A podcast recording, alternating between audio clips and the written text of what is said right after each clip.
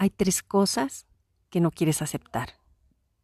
Uno, tu peso. Es el reflejo de tus hábitos diarios. Dos, tu riqueza. Es el reflejo de tus hábitos diarios. Tres, tu estado de ánimo. Es el reflejo de tus hábitos diarios.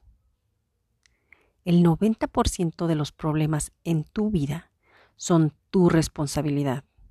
Las excusas no resolverán nada.